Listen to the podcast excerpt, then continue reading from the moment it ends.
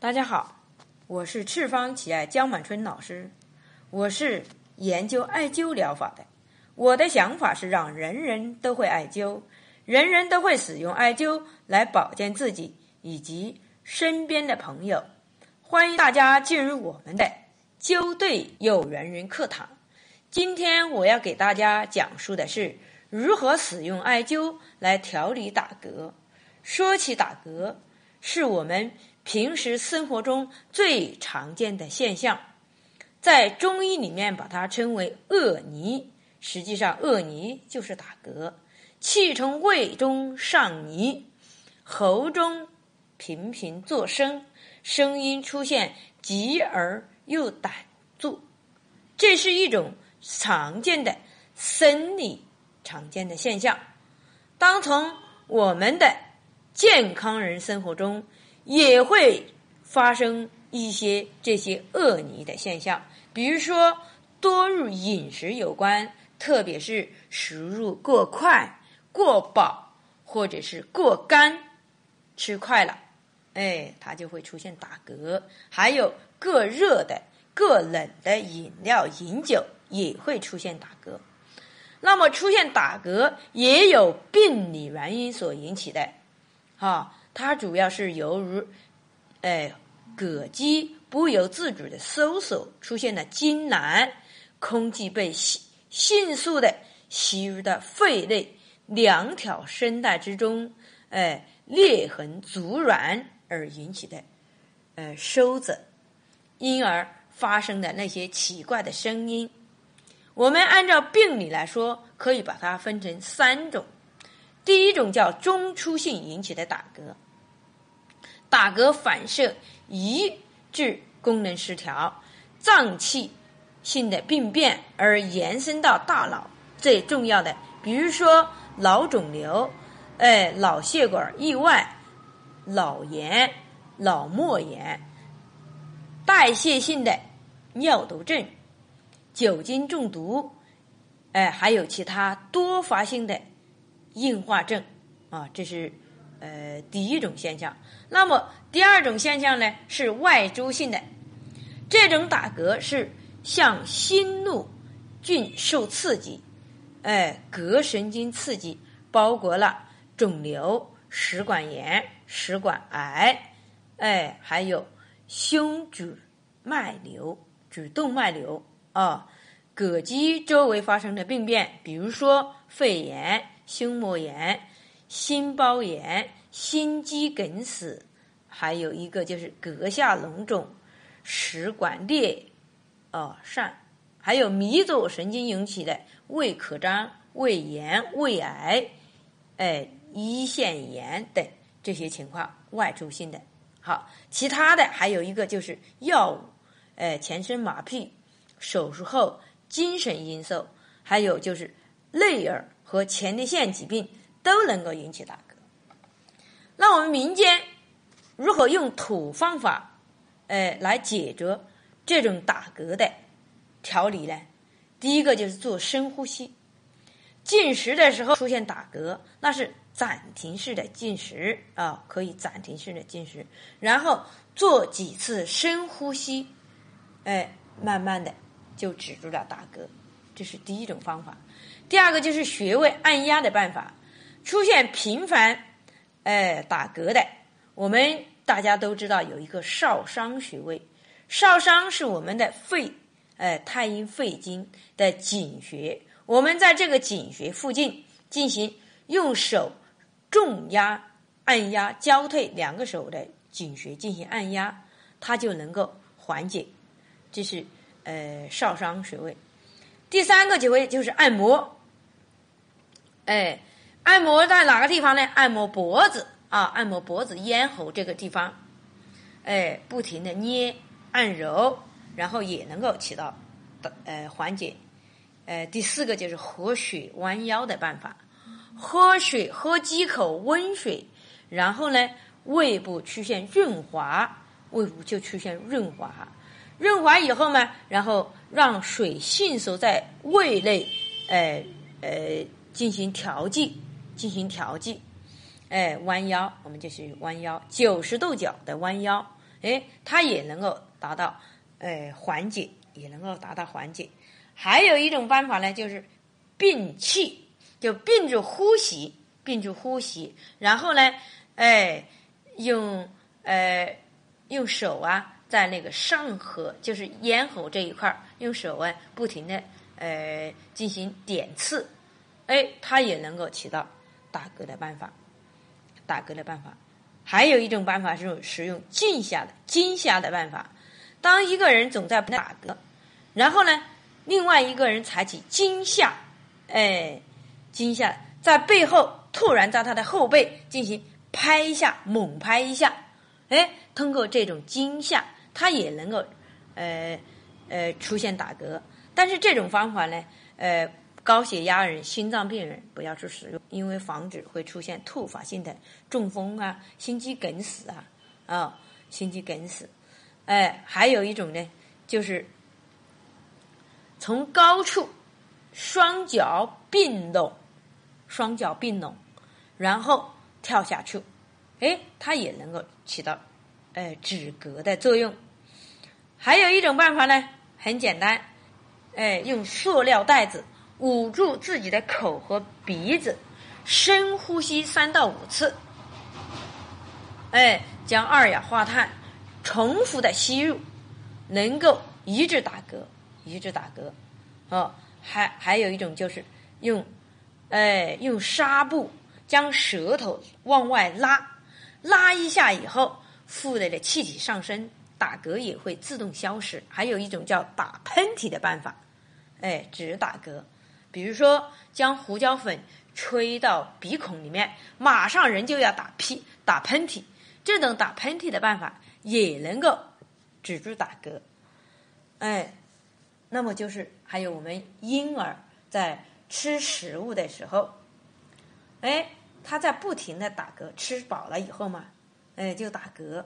打嗝呢，老人就说这是打嗝是小孩儿，哎，打长嗝。他说他要增长，哎，吃饱了要增长，然后他睡着了就不停的打嗝。其实呢，哎，其实也没什么的，打嗝呢，这是都是一些止嗝的办法。那我们在艾灸中如何使用艾灸来调理打嗝呢？首先我们要了解打嗝的原因，哦，打嗝的原因，我认为。长期打嗝是不好的情况，我个人认为啊，和人体的肾水不足有主要联系。胃土太旺导致肾水衰弱，啊，人到了一定的年龄，肾水、肾功能不足，肾功能衰退，性功能低下，就会出现打嗝。不管是男性还是女性，如果突然出现性功能亢进、欲望很强时，此时行房后经常会出现打嗝，这是一种叫肾衰的表现。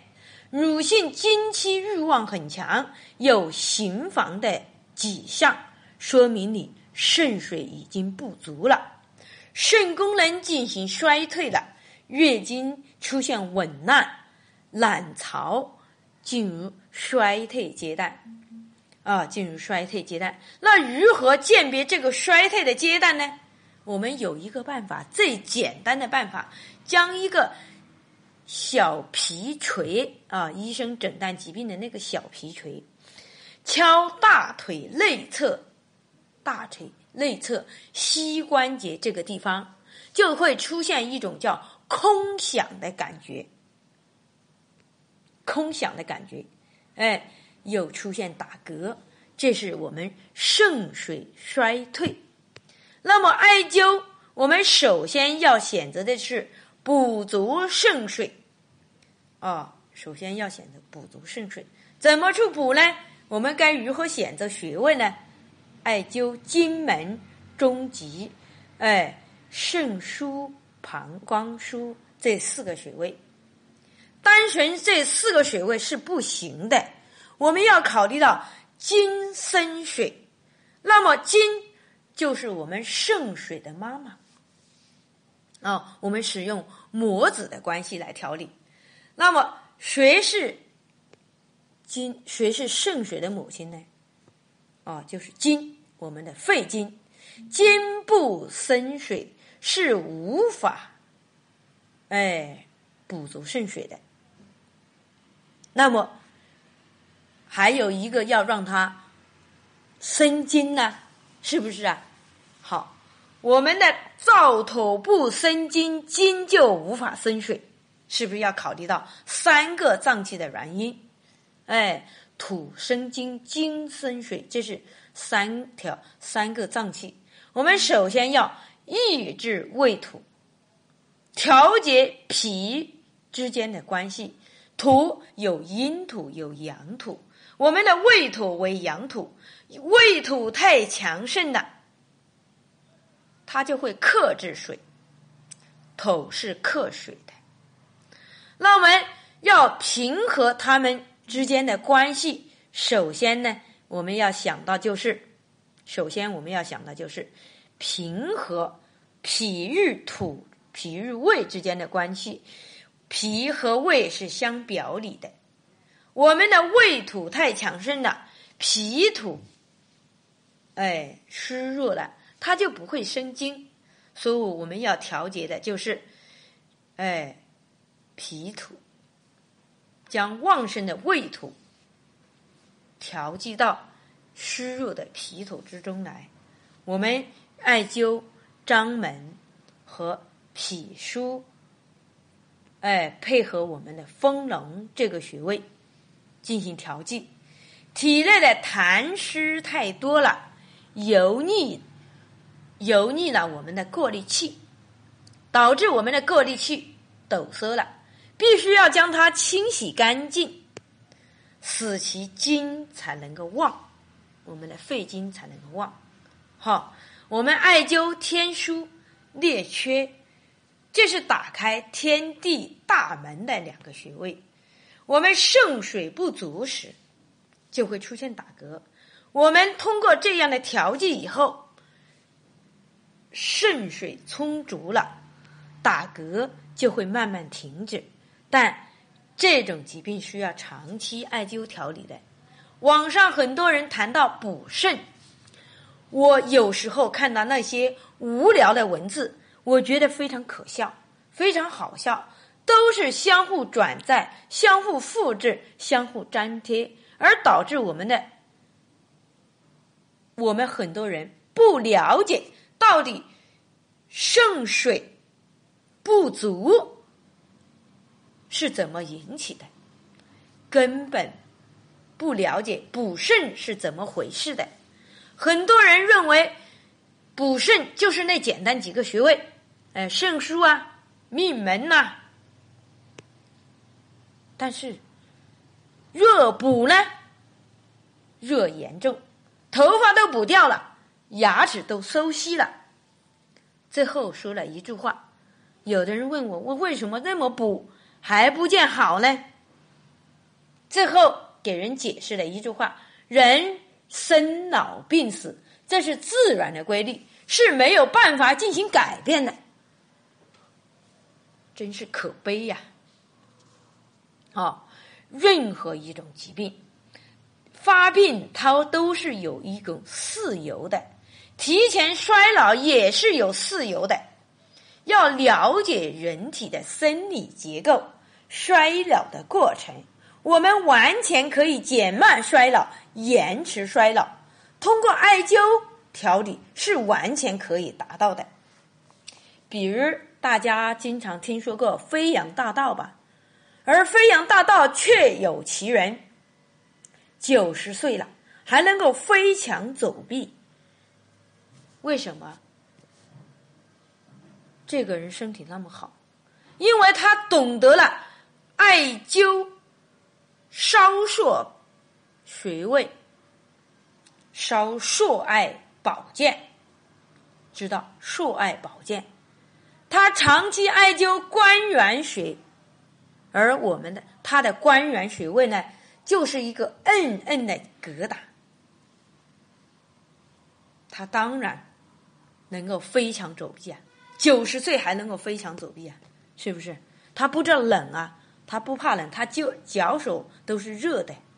而我们现实生活中有多少老人会这样呢？知道呢？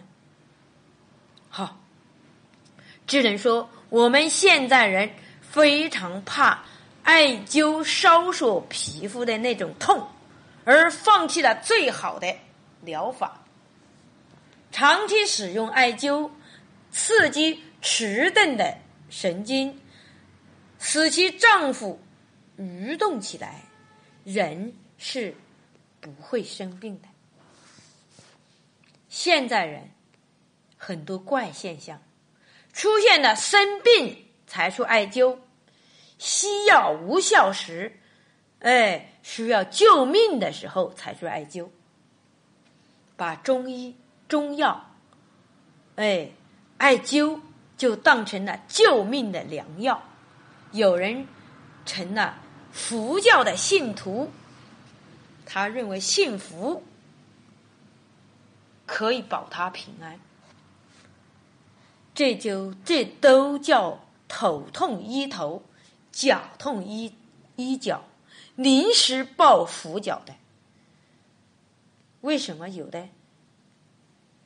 人年轻的时候也知道是幸福啊，有的小孩从小孩就开始幸福，他就有一种慈悲的心怀，普救众生的触软。